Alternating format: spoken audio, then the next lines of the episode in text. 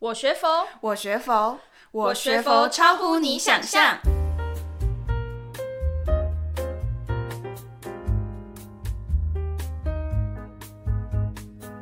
欢迎来到我学佛超乎你想象，我是 Casey。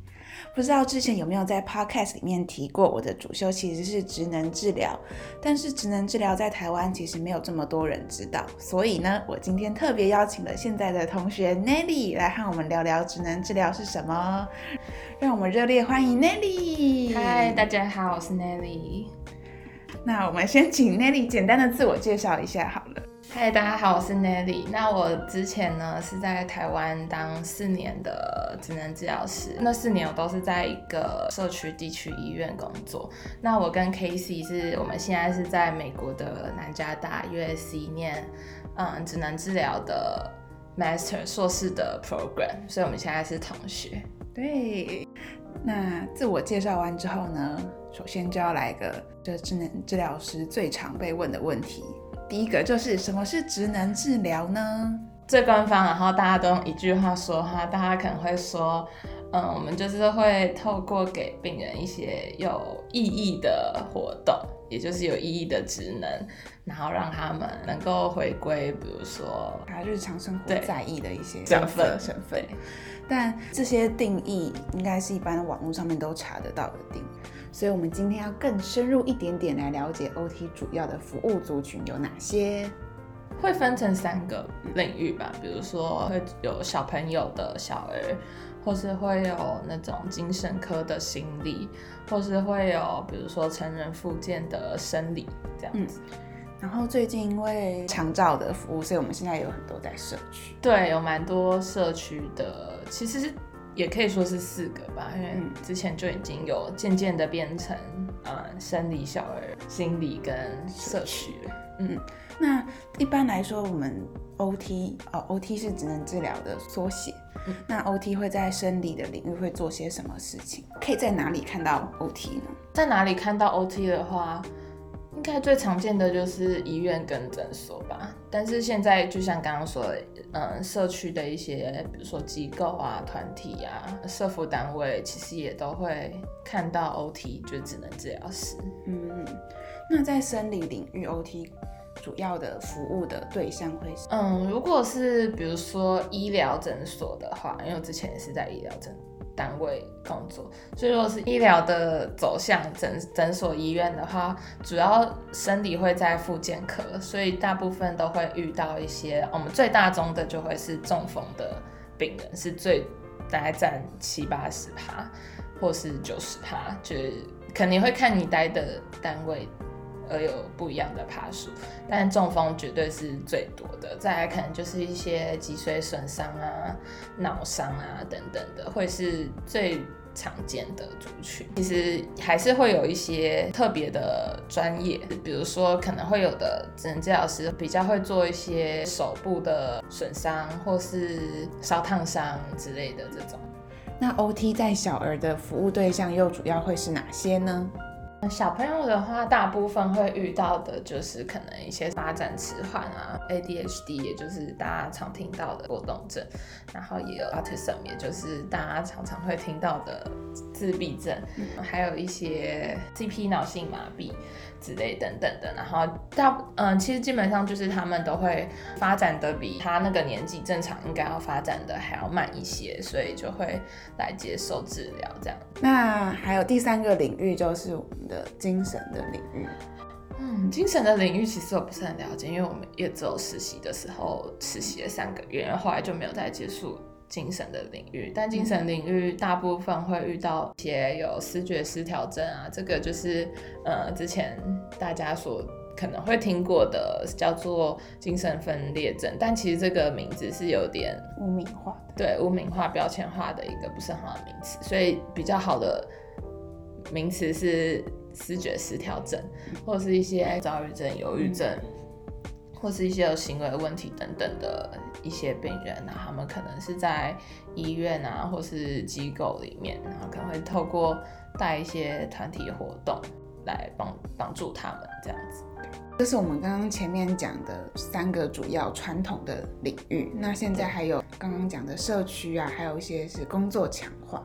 嗯、工作讲话就是会帮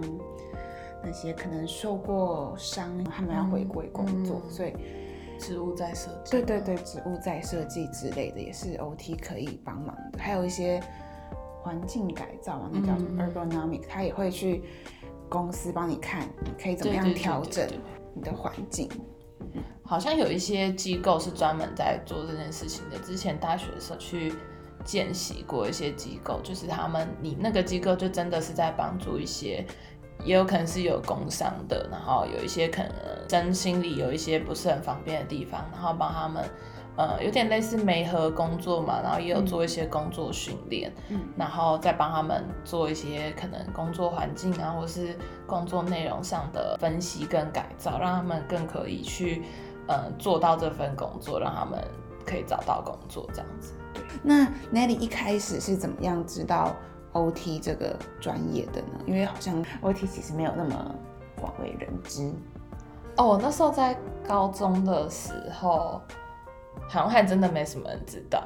但我是因为那时候我想要在医院工作，因为我看了一部日剧，我很想要在医院工作，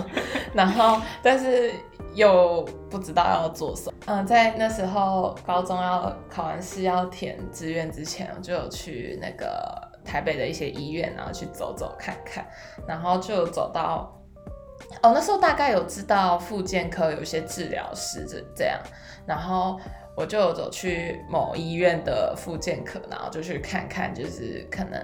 大概在做什么。但其实说真的，我那时候也没看出个 所以然，就是真的是你在旁边看，你也不知道他们是谁，然后他们在干嘛。但他们又很忙。好，反正就是那时候，因为我想要在医院工作，所以我就嗯，就是填志愿的时候就填了一些在医院工作的那个呃职类，可能。其实我第一个填的是语言治疗哦，对，但是我填马街的语言治疗，我那时候放在前面，好像没有上。他那那年好像好高，好像要快七十几、六十七级还是怎样才能上，但好像六十出头级了。反正就是，但那时候没有上。然后后来就是因为我其实那时候想要留在北部，然后那时候就把北部的放在前面，然后后来就 OT 就先。上了这样，然后就来了。嗯，像大家也都是要考试前才开始了解有哪些。对，但其实，在那时候，你就算进去读之前，你根本不知道，嗯，那是什么。好，其实大概在读了一两年之后，你还是不太知道自己在做什么，因为我觉得就是很不好理解吧。我觉得有，就是没有那么没有像一般可能说。会计啊，这种就这么好了解的一个东西，嗯，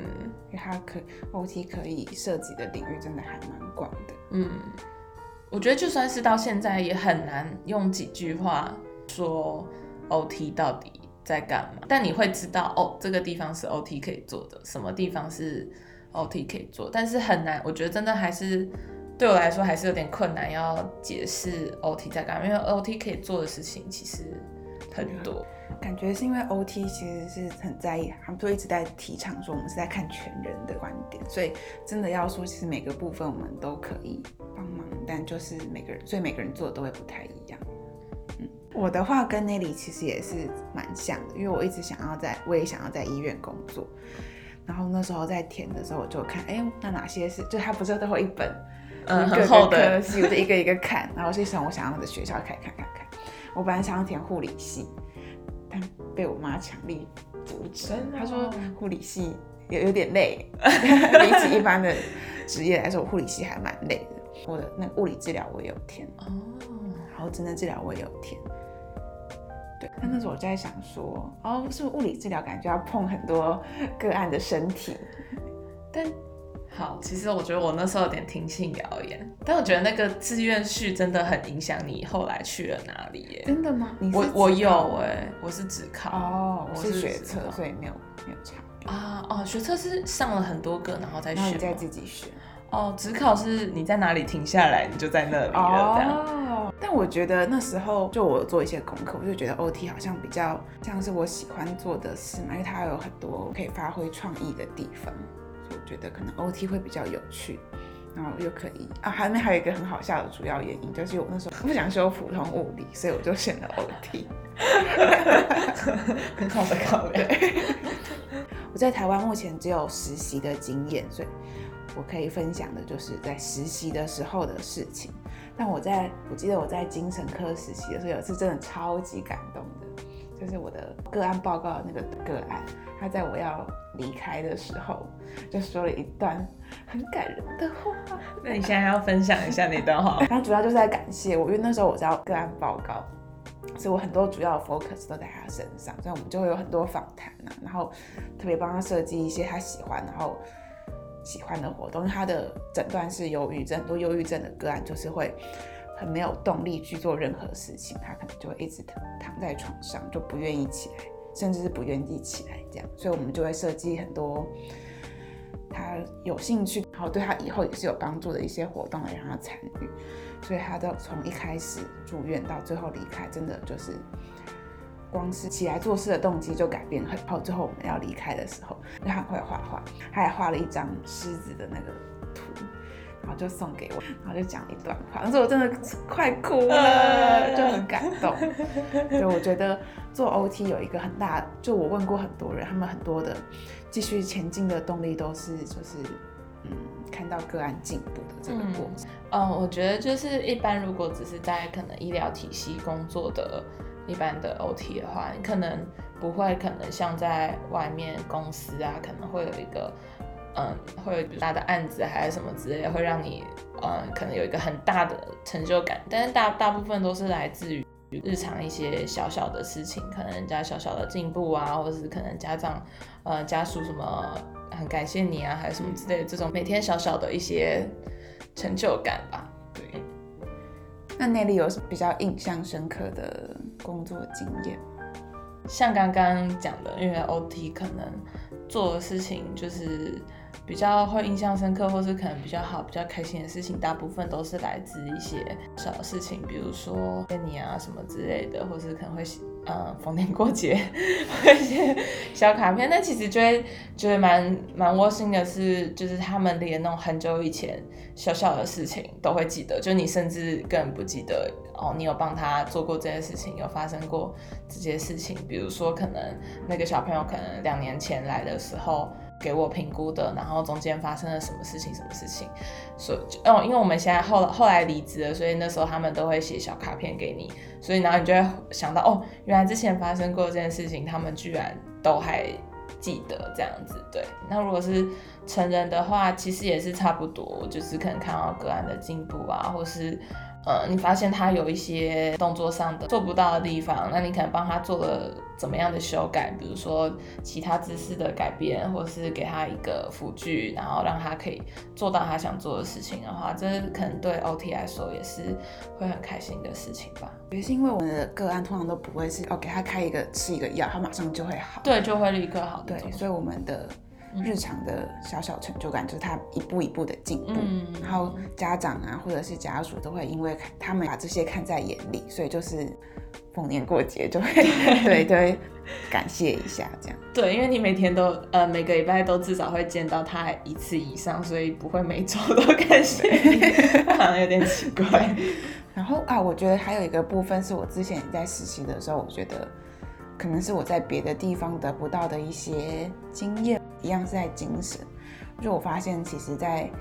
精神科的个案，他们都有很多的生命的故事，就我可以从他们身上学到一些